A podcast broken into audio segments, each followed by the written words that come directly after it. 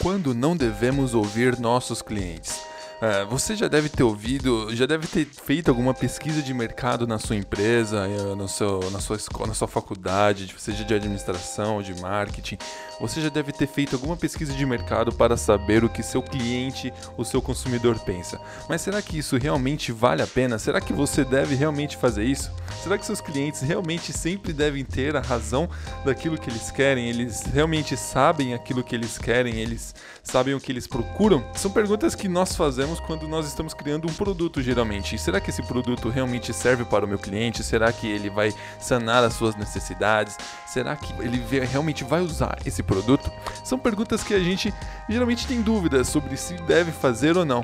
E é isso que nosso, o nosso segundo RagoCast vai tratar hoje, que será sobre quando que realmente vale a pena ouvir os nossos clientes. Será que os nossos clientes devem ser ouvidos todas as vezes? Será que os nossos clientes realmente sabem o que eles querem? Então, me acompanhe nesse RagoCast. Aqui quem fala é o Arthur e vamos lá.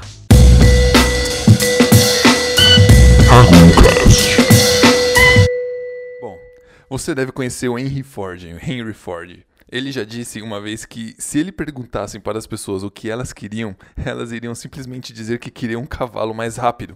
Ou seja, a pessoa realmente uh, não sabe o que elas querem. Elas jamais iriam dizer para o Henry Ford, que vivia naquela época antiga, onde todo mundo usava carruagem, charrete, elas não iriam chegar nele e falar: Ó, oh, faz uma carruagem sem cavalo e, por favor, coloque um motor nele extremamente complexo e faça com que esse carro ande uh, sem precisar de um animal movido a gasolina. Não, essas pessoas não iriam dizer isso, porque simplesmente elas não sabem o que quer o cliente não sabe o que quer. Essas pessoas, com certeza, como o Henry Ford disse mesmo, elas iriam dizer que queriam um cavalo mais rápido, um cavalo mais potente, um...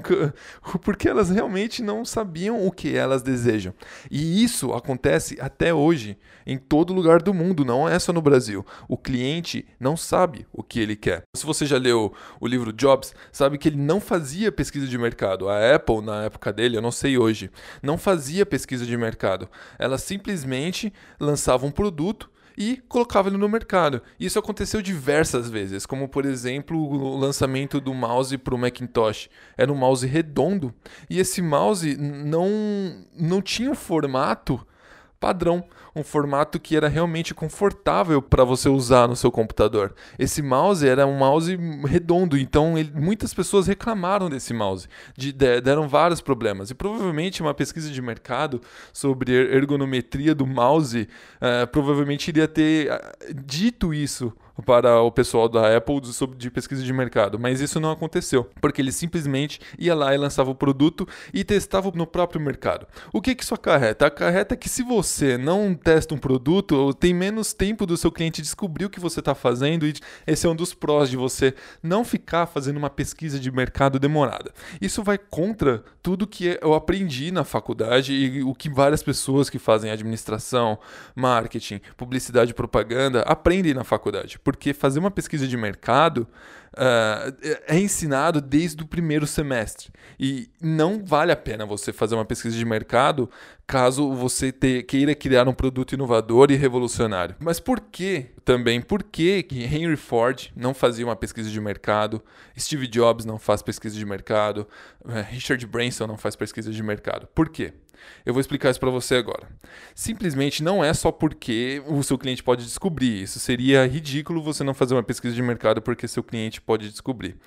Eu, eles não fazem pesquisa de mercado porque se você chegar no seu cliente, eu vou dar aqui algumas opções. Se você chegar no seu cliente e perguntar o que ele quer, ele simplesmente vai dizer que quer um produto que já existe, mas um pouco melhorado. Então, eu trabalho com marketing digital e educação. Se eu perguntar para o meu cliente o que, que ele quer, ele vai dizer: Eu quero um blog com mais conteúdo, um conteúdo mais abrangente, um conteúdo que é, pegue algo que nenhum outro blog está falando. Isso é o que o cliente iria dizer. Não ia falar: Ah, cria uma plataforma completamente diferente, onde eu ligo e o som e o, o novo post é, sai no telefone e venha no meu ouvido automaticamente. Não, ele não ia dizer algo revolucionário desse jeito, porque não sei se dá para fazer isso, mas é algo inovador e o seu cliente não vai dizer isso para você.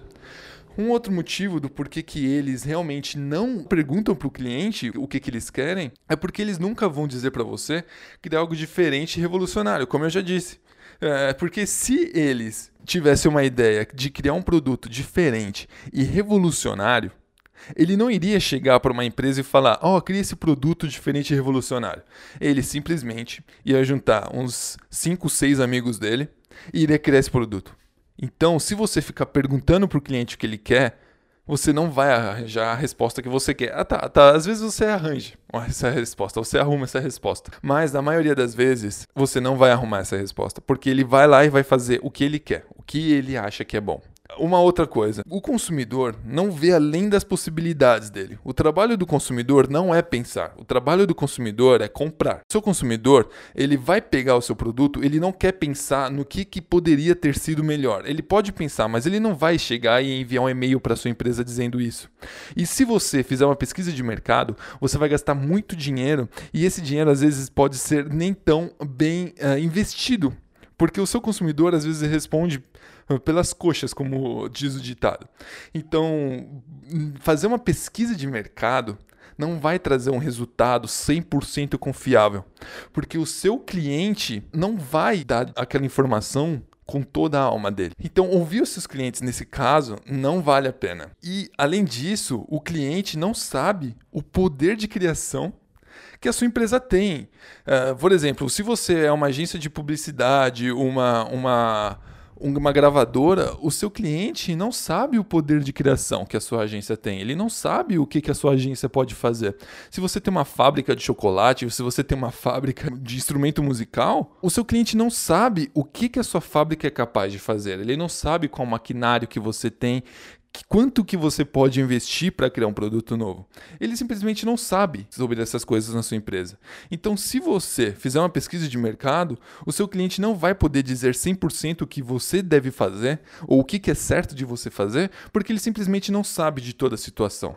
Quem sabe isso é o presidente da empresa e toda a sua equipe diretiva. Então, se você quiser criar um, um produto inovador, não vá atrás do seu cliente, vai atrás de você mesmo, de, do, do, dos seus sócios, dos seus parceiros, e não atrás do consumidor. Ele simplesmente vai pegar aquele produto e usufruir, assim como aconteceu é, com o, o iPhone, assim como aconteceu com o iPad, assim como aconteceu com o Kindle. Eles não vão dizer para você o que eles querem. Eles vão dizer aquilo que eles querem naquilo que já existe. Eles não vão te dar a opção de criar um produto novo.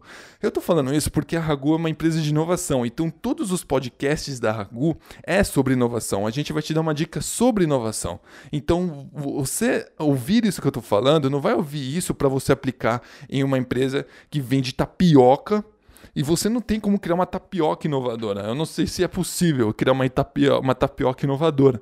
Mas se você quiser criar uma máquina de tapioca inovadora, esse podcast realmente serve para você.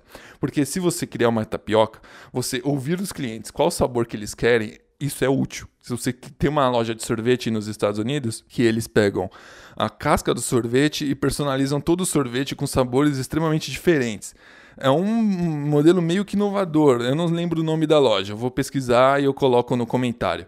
Mas essa loja é diferente e eles ouviram o cliente para saber os sabores que eles queriam. Mas a partir do momento que eles decidiram colocar esse sorvete em uma casca diferente um, e colocar misturas diferentes, aí já não foi o cliente, aí já foi o próprio sorveteiro, o próprio dono da loja. Ninguém, nenhum cliente vai falar: "Ah, eu quero um sorvete de milho com pistache e um pouco de chocolate e queijo". Não vai dizer isso porque não, ele simplesmente não sabe que isso é bom, a não ser que o, o próprio sorveteiro vai lá e faça isso. Eu não sei se esse sorvete é bom, mas vai saber, né? A gente nunca sabe. Então, você sabendo disso, deve perguntar para o seu cliente se ele quer inovar, né, o que, que ele quer, simplesmente se você quiser criar uma inovação incremental no seu produto. Ou seja, você tem o Galaxy S5 e você quer criar o Galaxy S7, que é simplesmente uma incrementação daquele produto que já existe aí sim você deve fazer uma pesquisa de mercado. Caso contrário, você não deve fazer uma pesquisa de mercado. Porque se você ficar fazendo uma pesquisa de mercado, você vai se cegar, simplesmente porque você só ouve os outros. A partir do momento que você não ouve mais a sua voz, que você não ouve mais a sua empresa, você simplesmente fica cego, porque você não faz mais aquilo que a sua visão manda você fazer. Você faz aquilo que a visão dos outros manda fazer. Empresas de grande porte, empresas gigantes, como a Volkswagen, como a Ford, hoje em dia, elas ouvem o que os clientes falam porque aquele cliente sustém ela de uma maneira gigante. O mercado automobilístico vale mil bilhões de dólares. Se eles criarem esse, um produto diferente, inovador, que surge do nada, vai causar certa, certa estranheza. E aqueles clientes podem não comprar. E assim, automaticamente, essas empresas começam a fazer uh, pesquisa de mercado, essas empresas fazem pesquisa de mercado porque se esse produto novo for estranho e o cliente não gostar, elas podem ficar abaixo daquilo que elas premeditaram para o ano passado.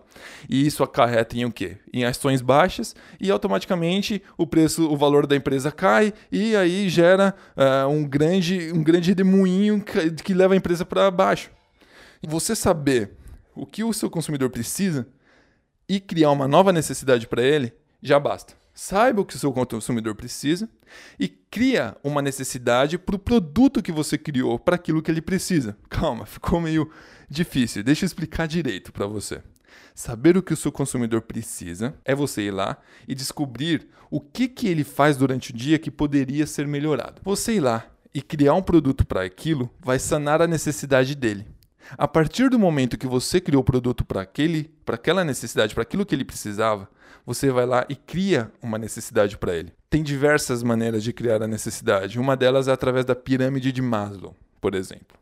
Então, não faça esse sentido inverso, onde você fica pesquisando qual é a necessidade do seu consumidor e fica criando produto através disso. Crie um produto que trate da dor do seu cliente o que ele não sabe que precisa.